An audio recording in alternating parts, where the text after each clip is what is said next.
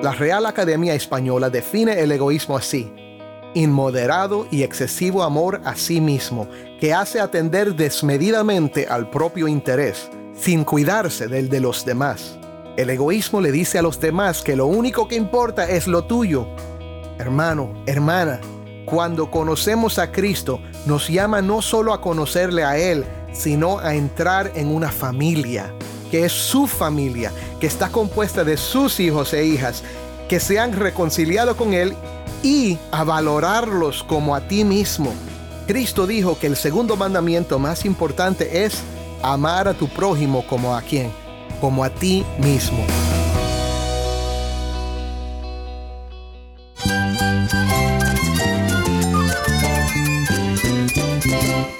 Cristo es la esperanza. Cristo es mi Señor y mi Salvador.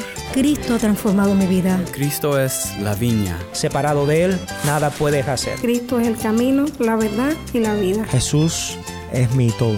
El único descanso, la única paz verdadera es con Jesucristo. Estás escuchando el faro de redención. Cristo desde toda la Biblia, para toda Cuba y para todo el mundo.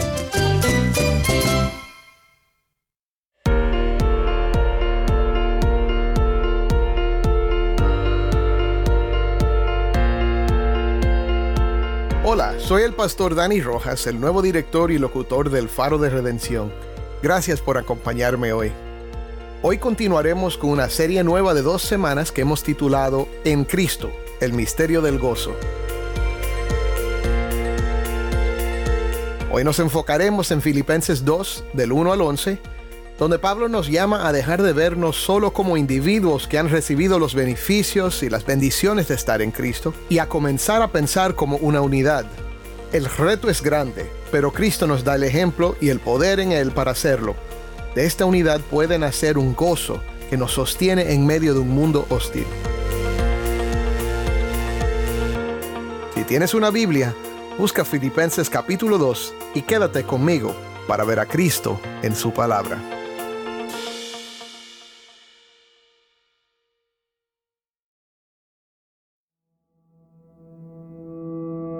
El apóstol Pablo, escribiendo desde su cárcel en Roma, era un maestro espiritual.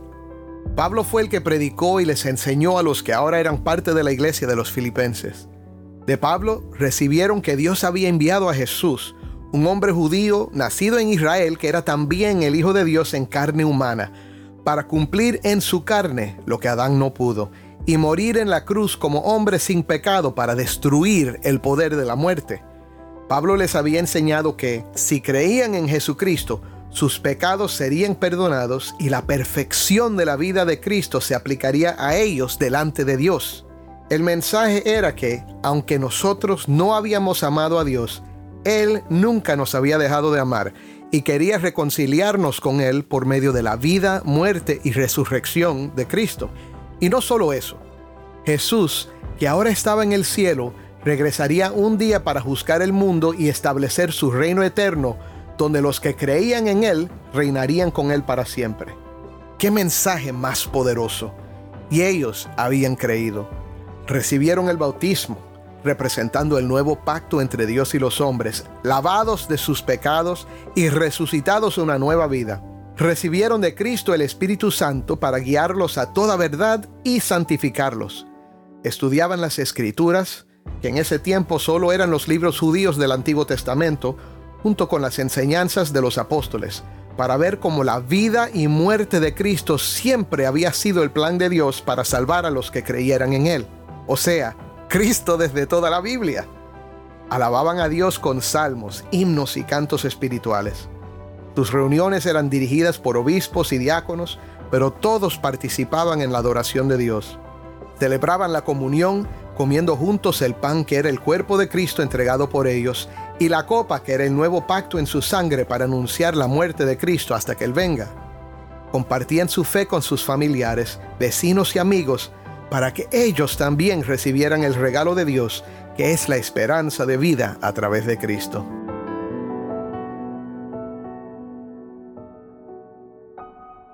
¿Qué estoy describiendo, amigo? ¿Los reconoces? Estoy hablando de la vida en la iglesia.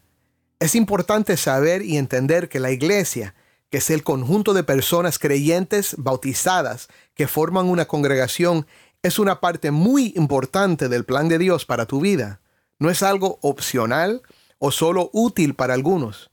Dios te reconcilia con Él para ser parte de una comunidad de fe. En la iglesia, Dios te rodea de personas que serán tus hermanos y amigos espirituales, con los que aprenderás, con la ayuda del Espíritu Santo y la enseñanza de la Biblia, a desarrollar una perspectiva divina y progresar en la fe. Cuando entramos en este plan de Dios que es su iglesia, nos involucramos en algo que es para nuestro bien y para nuestro gozo. Hay personas hoy día que piensan que la fe en Dios es algo personal, algo individual, y que ser parte de una iglesia no es necesario, que es solo opcional. Quizás has oído a alguien decir, yo creo en Dios, pero a mi manera. Quizás tú mismo lo has dicho. Y lo cierto es que la iglesia no siempre es lo que Dios quiere que sea. Pero Pablo quería que sus amigos en Filipos tuvieran gozo en medio de las muchas pruebas que están enfrentando. ¿Sabes algo de las pruebas o de las dificultades? Ser parte de una iglesia que es conforme al diseño de Dios nos ayuda a pasar por esos momentos con apoyo espiritual y sí, con gozo. A la misma vez, tenemos que reconocer que la iglesia, o sea, las personas que forman parte de la iglesia, a veces nos desilusiona. Lo que vamos a ver en la carta de Pablo a los filipenses hoy es algo que tanto los amigos de Pablo como nosotros necesitamos oír. En los versículos que estudiamos ayer, Pablo les dijo a sus amigos que lo único que les faltaba era comportarse de una manera digna del Evangelio de Cristo. Y esto incluía la idea de estar firmes en un mismo espíritu, un alma, les hablaba de la unidad en Cristo. En la lectura de hoy vamos a oír cómo Él desarrolla más esta idea para que vivamos en el gozo que nace de la unidad. Escuchemos la lectura de hoy. Taimí nos acompaña desde Bauta, Cuba. Esto es Filipenses 2 del 1 al 11. Por tanto, si hay algún estímulo en Cristo, si hay algún consuelo de amor, si hay alguna comunión del Espíritu, si algún afecto y compasión, hagan completo mi gozo, siendo del mismo sentir, conservando el mismo amor, unidos en espíritu, dedicados a un mismo propósito. No hagan nada por egoísmo o por vanagloria, sino que con actitud humilde cada uno de ustedes considera al otro como más importante que a sí mismo, no buscando cada uno sus propios intereses, sino más bien los intereses de los demás. Haya pues en ustedes esta actitud que hubo también en Cristo Jesús, el cual, aunque existía en forma de Dios, no consideró el ser igual a Dios como algo a que aferrarse, sino que se despojó a sí mismo, tomando forma de siervo, haciéndose semejante a los hombres, y hallándose en forma de hombre, se humilló él mismo haciéndose obediente hasta la muerte y muerte de cruz. Por lo cual Dios también lo exaltó hasta lo sumo y le confirió el nombre que es sobre todo nombre, para que al nombre de Jesús se doble toda rodilla de los que están en el cielo y en la tierra y debajo de la tierra, y toda lengua confiese que Jesucristo es Señor, para gloria de Dios Padre. Gracias, Taimí. Esto fue Filipenses 2 del 1 al 11.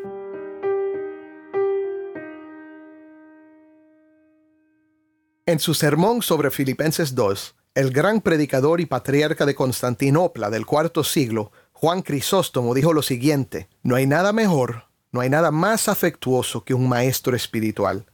Tal maestro supera la bondad de cualquier padre natural.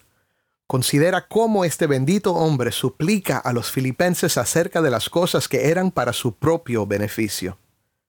Juan Crisóstomo tenía razón. Pablo seguía con la idea que comenzó anteriormente y en estos versículos abrió su corazón a sus amigos para suplicarles algo que era para su propio beneficio y para el tuyo y mío también.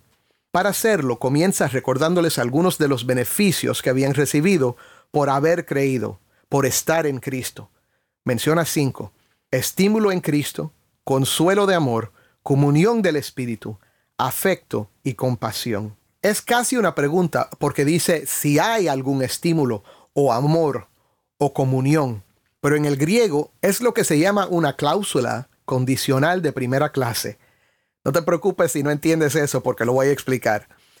Esto quiere decir que Pablo sabe que tienen estas cosas. El sí es retórico. O sea, si esto es cierto y sabemos que es cierto, si hay algún estímulo de amor, y claro que lo hay, si hay consuelo, y por supuesto que lo hay, todas estas cosas son parte de la relación que tenemos con Dios por medio de Cristo. Y entonces esto nos da el primer punto. El gozo que nace de la unidad comienza con la gratitud a Dios por todos sus beneficios. La palabra estímulo tiene que ver con la exhortación.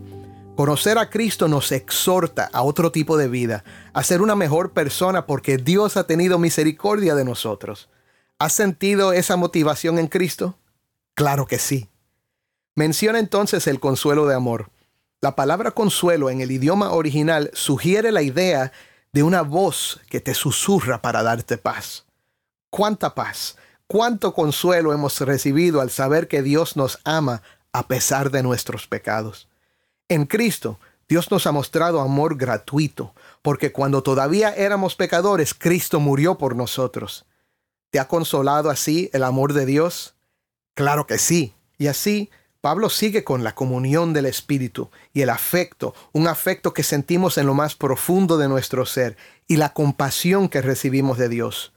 Todas estas cosas son nuestras al estar en Cristo. Entonces Pablo dice algo sorprendente. Si tienen estas cosas, y sé que las tienen, dice Pablo a sus amigos, hagan mi gozo completo. Pablo, el gran maestro espiritual, quiere sentir gozo porque hay algo en ellos que le estaba opacando ese gozo. ¿Qué puede ser tan serio, tan preocupante que le afecte el gozo a Pablo? hagan completo mi gozo, siendo del mismo sentir, conservando el mismo amor, unidos en espíritu, dedicados a un mismo propósito. Si Pablo les pide esto, es porque no lo estaban haciendo. La realidad es que es natural para nosotros separarnos y enfocarnos en lo nuestro. Pero Dios ha sido tan bueno con nosotros, tan bueno, que lo que nos pide a través de su siervo Pablo debe motivarnos a examinarnos. Nota que Pablo dice que deben ser del mismo sentir. La palabra sentir o una semejante aparece diez veces en esta carta, así que es importante examinarla. No es una palabra emocional, sino mental. Pablo está diciendo que deben ser intencionales en sus pensamientos para enfocarse juntos en los propósitos de Dios. Y entonces aquí está el segundo punto. El gozo que nace de la unidad requiere que seamos intencionales.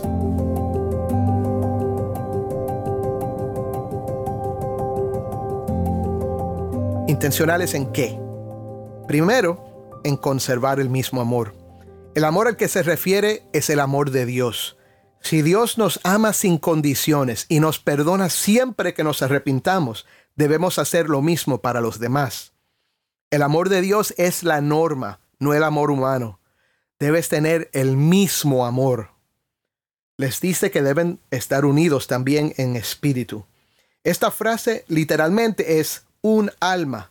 Los griegos decían que los mejores amigos compartían un alma. Claro, no está diciendo que vamos a dejar de ser individuos, pero la idea es que debemos tratarnos como si todos tuvieran el mismo valor, la misma importancia. Después dice que debemos estar dedicados a un mismo propósito.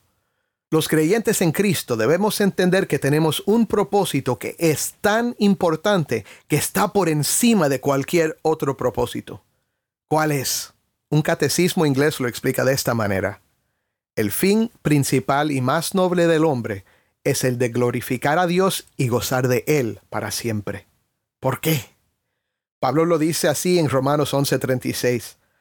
Porque de Él, por Él y para Él son todas las cosas. A Él sea la gloria para siempre.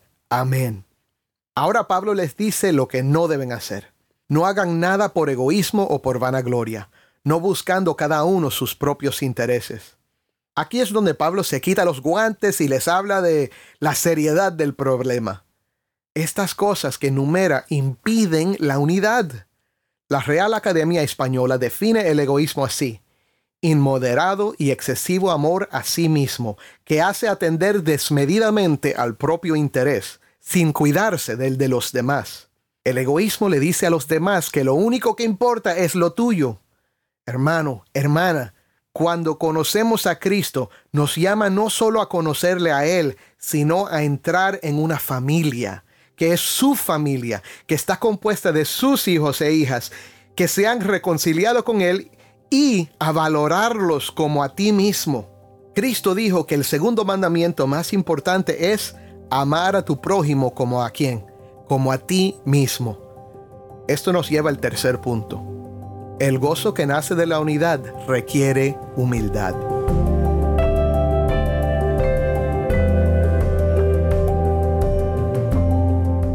¿Qué debemos hacer entonces?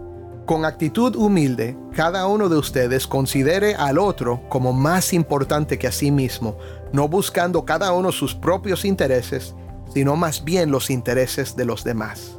Eso es lo que dice Pablo. Ahora Moisés Silva lo explica de esta manera.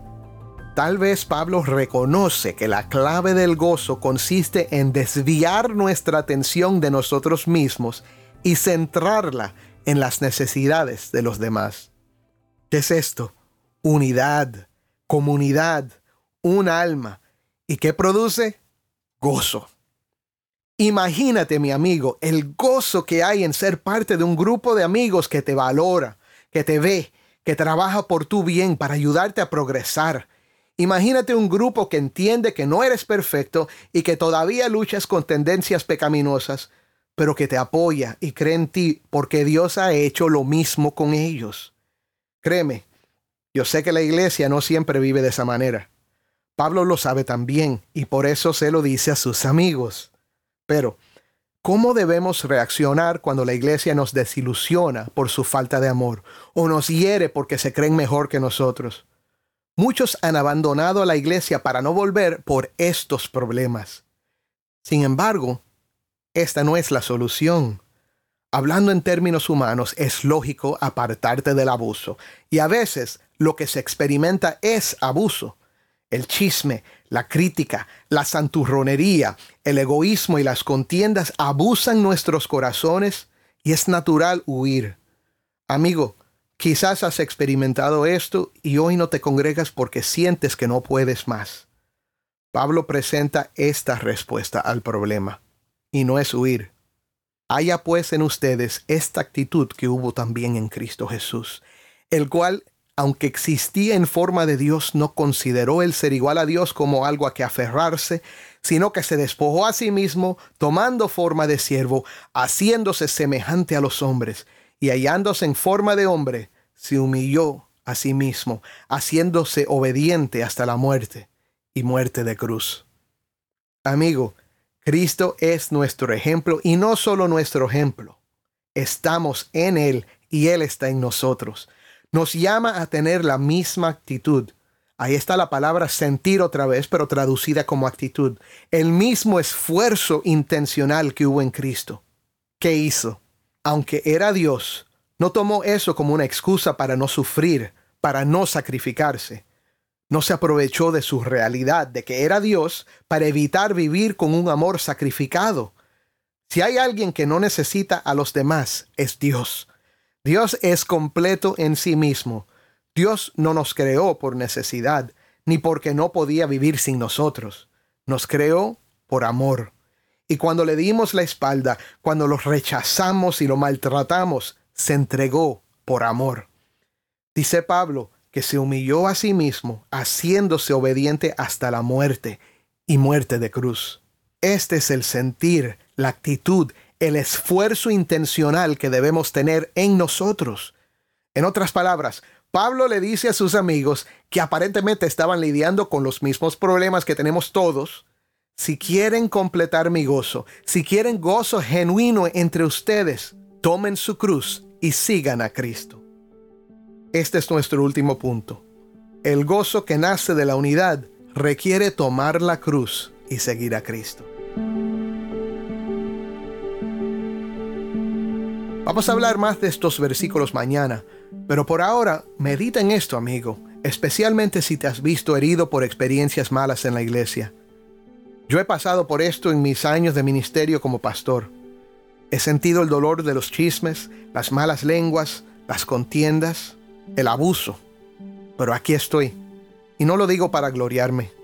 No es porque yo soy bueno, pero porque Dios ha sido muy bueno conmigo. Te animo a trabajar junto con tus hermanos en la iglesia, a reflexionar en el gran amor de Dios por ti, en todos sus beneficios, y a entonces intencionales, humillarse y tomar su cruz. Si has sido parte de una iglesia abusiva que no quieres reconocer que deben vivir de esta manera, perdónalos. Y entonces busca una iglesia donde estén dispuestos a trabajar juntos para el gozo mutuo y la gloria de Dios. Por último, quiero recordarte que Dios no te salva porque has tomado tu cruz o porque has sido humilde. Tampoco condena a las personas que todavía luchan con eso. Esto no es lo que nos salva es lo que Cristo hizo por nosotros, entregando su vida perfecta en sacrificio para morir en la cruz por nuestros pecados y resucitar para justificarnos. Es por gracia, es gratuito, y esto es porque Dios es bueno y su misericordia es para siempre. ¿Lo crees? Te invito a creerlo a descansar en su amor y luego a levantarte a buscar la unidad en una iglesia con amigos espirituales, para la gloria de Dios y tu gozo.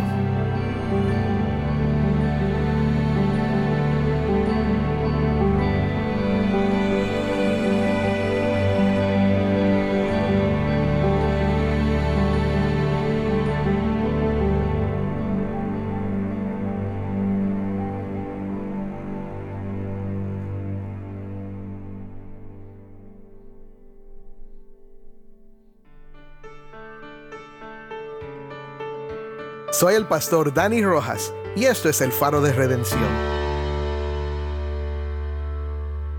¿De dónde procede el gozo que nos puede sostener a través de todas las circunstancias de la vida? Bueno, espero que hayas visto con nosotros que solo se encuentra en Cristo. Si aún no has conocido a Cristo, te animo a que le pidas hoy que te perdone y salve, y que busques una iglesia donde se cree y enseña la Biblia. Oremos juntos para terminar. Gracias Señor por todo lo que has hecho por nosotros en Cristo.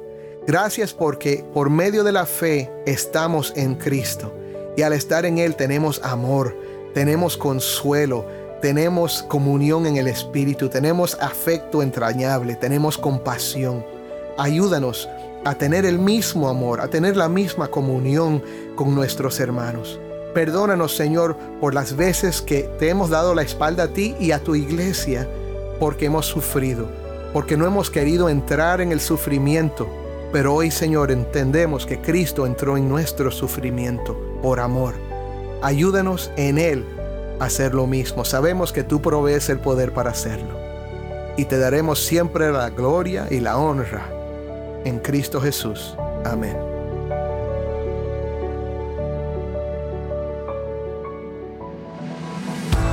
El Faro de Redención es un ministerio de Haven Ministries.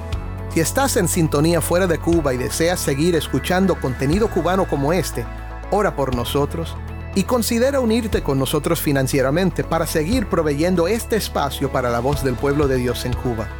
Para más información sobre el faro y cómo puedes ayudar, visita nuestra página web elfaroderedención.org. Otra vez, elfaroderedención.org.